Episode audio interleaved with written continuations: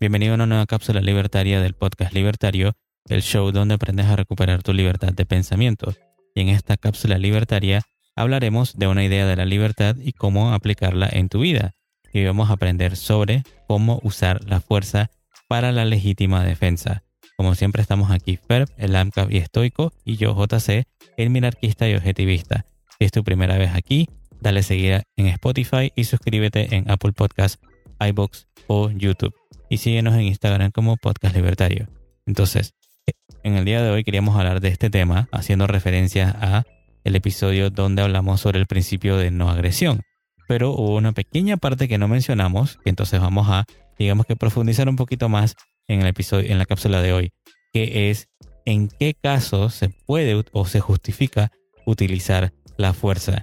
Y en esto, para adelantar, es básicamente solamente para la legítima defensa. Entonces Hoifer nos va a explicar un poquito más de este tema. ¿Cómo estás, Hoifer? Muy bien. Y para ir directo al tema, primero que nada, lo que uno siempre debería buscar hacer cuando hay un conflicto es desescalar la situación. Para esto existen los sistemas legales, existe intermediación, podríamos ir a, a juicios, etc. Y se resuelve todo de la manera más pacífica posible, por medio del uso de la razón, sin tener que recurrir a combate, pues, o cosas violentas. Pero hay situaciones, porque nuestra realidad, tristemente, es que hay personas en la Tierra que no buscan hacer el bien y no buscan hacer uso de la razón. Nada más saben actuar de manera criminal, actuar en contra de tus derechos que a la vida, propiedad y libertad. Y bueno, es cuando estos se ven amenazados, o sea, inminentemente y absoluto, tú sabes que tu vida está corriendo peligro, tu propiedad está corriendo peligro o tu libertad. Tal vez te quieren esclavizar, te quieren raptar, etc.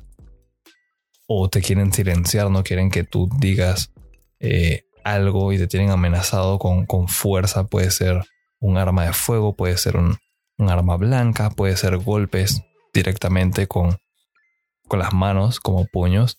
Cuando estás en una de estas situaciones, es que por completo se, diríamos, se valida el uso de la legítima defensa, que busca entonces preservar tu bienestar ante una amenaza. Es bajo esta situación que actúa al principio de la no agresión a tu favor. Cuando tú estás por convertirte en una víctima, no estamos hablando cuando ya lo eres, antes de que lo seas. En el momento alguien está a punto de tal vez acuchillarte, alguien está a punto de dispararte, te van a golpear, te van a raptar. Para tú evitar pasar por esa mala situación, que es totalmente indeseable, y con mucha razón, pues tienes todo tu derecho a hacer uso de la fuerza para legítima defensa. Tienes, si no te gustan las armas letales, eh, gas pimienta, por ejemplo, puedes usar eso. Aprender artes marciales.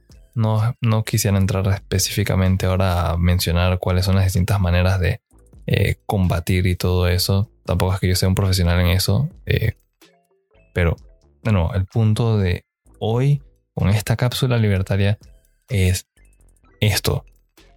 Cuando el uso de la fuerza se ve justificado.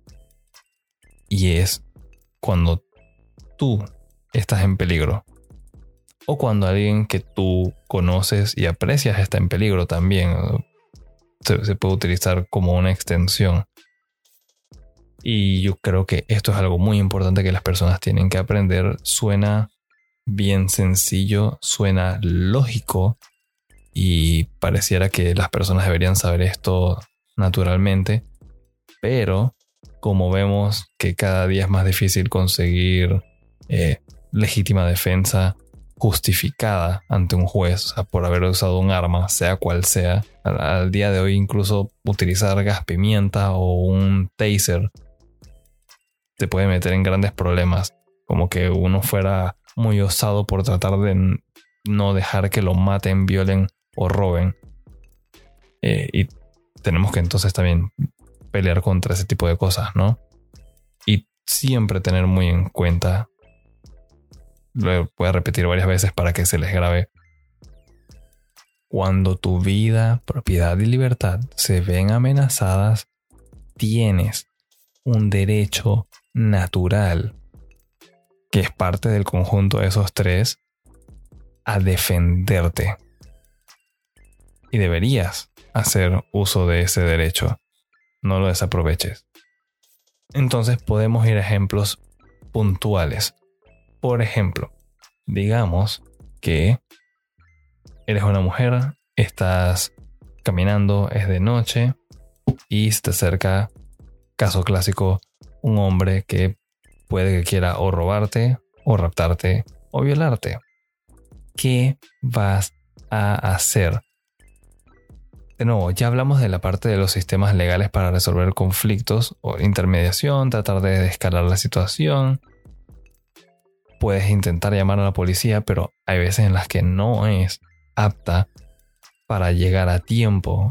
Recordemos que cuando tu vida está en, peligro es cosa de segundos, a veces no, llega ni el minuto. ¿Qué vas a hacer? Deberías estar preparada para enfrentar la situación que se te ha presentado, esta contingencia.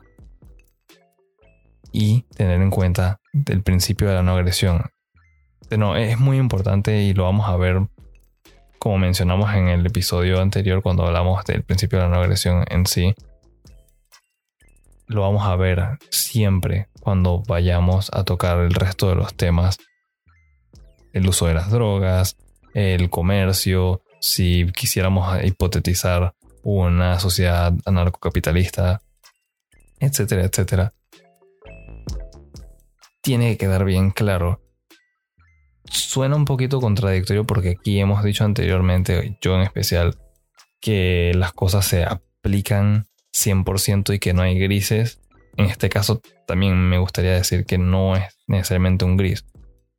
Es directamente tu vida, propiedad, libertad están en peligro y sí, si tu propiedad está en peligro, tú debes tener libertad de defenderla. Si te quitan tu casa, te quitan tus alimentos, te quitan tus recursos para sostener tu vida, ¿qué vas a hacer? Ok, bueno, para digamos que agregar algo de lo que pienso, yo diría que es bastante claro, o sea, hasta donde he notado el principio de una agresión que hablamos en los episodios anteriores, básicamente te dice que no está justificado iniciar la coerción o iniciar el uso de la fuerza o la violencia física contra alguien más. Y básicamente lo que estamos hablando en la cápsula libertaria de hoy es que la única forma en la que se justifica el uso de la fuerza solamente va a ser para defender estos tres derechos naturales, la vida, libertad y propiedad privada.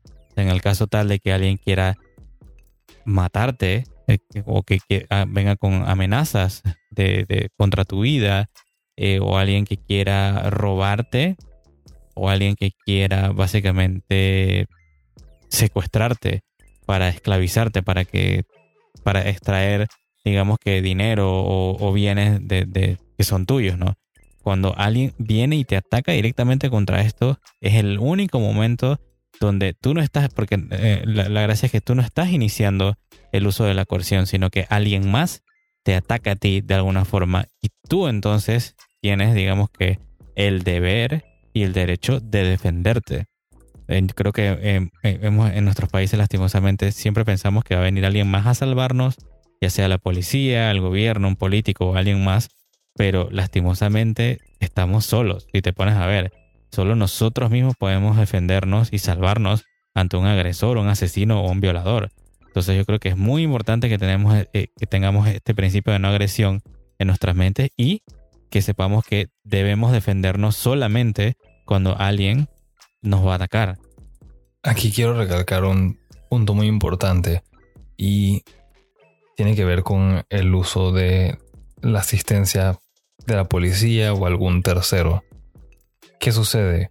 es imposible que la respuesta de, llamémosle, un profesional de la seguridad sea tan rápida como la de las personas que están en el sitio, en el momento adecuado, que está sucediendo eh, el acto de violencia.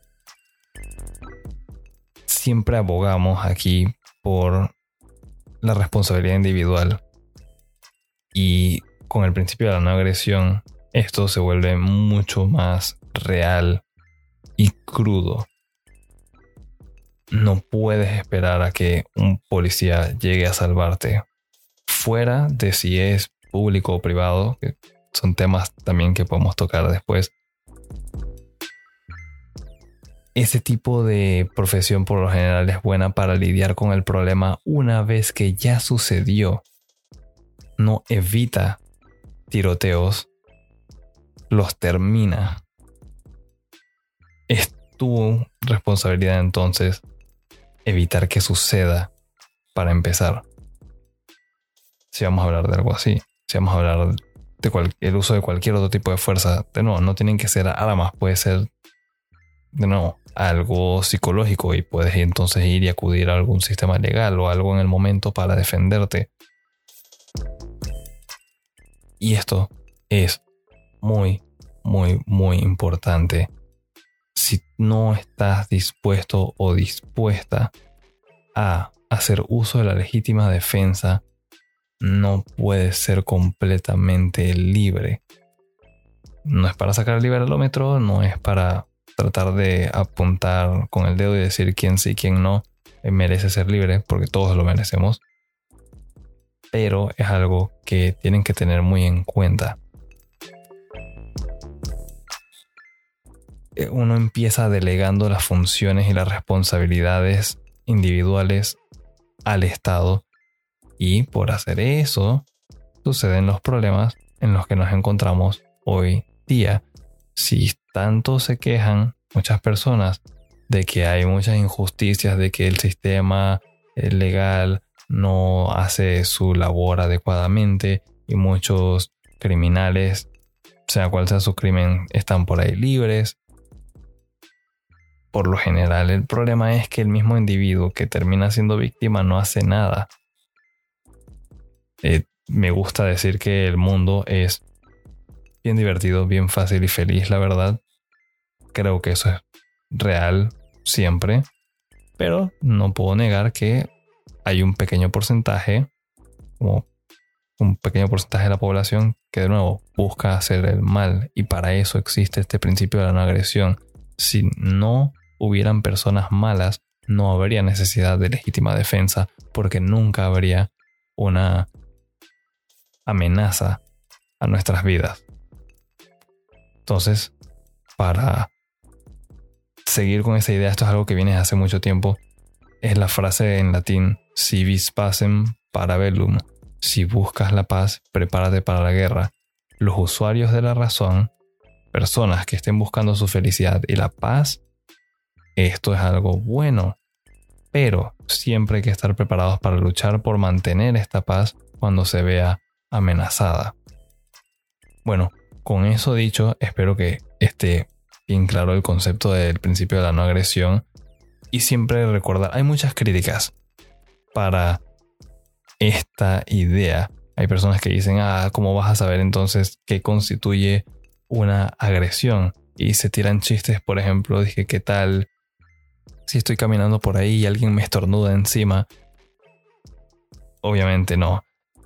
Estamos hablando de cuando es definitivo, tú ya sabes intuitivamente que tu vida corre peligro, va a terminar, o que tu propiedad va a dejar de ser tuya, o que tu libertad va a dejar de existir. Es bien puntual, te van a matar, te van a robar, te van a emprisionar injustamente estos son los momentos entonces en los que uno acude al principio de la no agresión, a la legítima defensa, para prácticamente hacer justicia con tus propias manos, por medio del uso de la razón y con tu cuerpo interactuar con la realidad. Bueno, y al final del día no olvidemos que el, mayor violador del principio de no agresión es el Estado. Cuando te cobra impuestos usando una pistola y cuando se mete con tu propiedad privada cuando te la expropias. Así que, bueno, gracias por escuchar la cápsula libertaria del podcast libertario. Por último, comparte este episodio con tus amigos y familiares y recuerda, tenemos una cultura por salvar. Recuerda también que la legítima defensa es gratis, pero ser oprimido no lo es. Nos escuchamos en la próxima.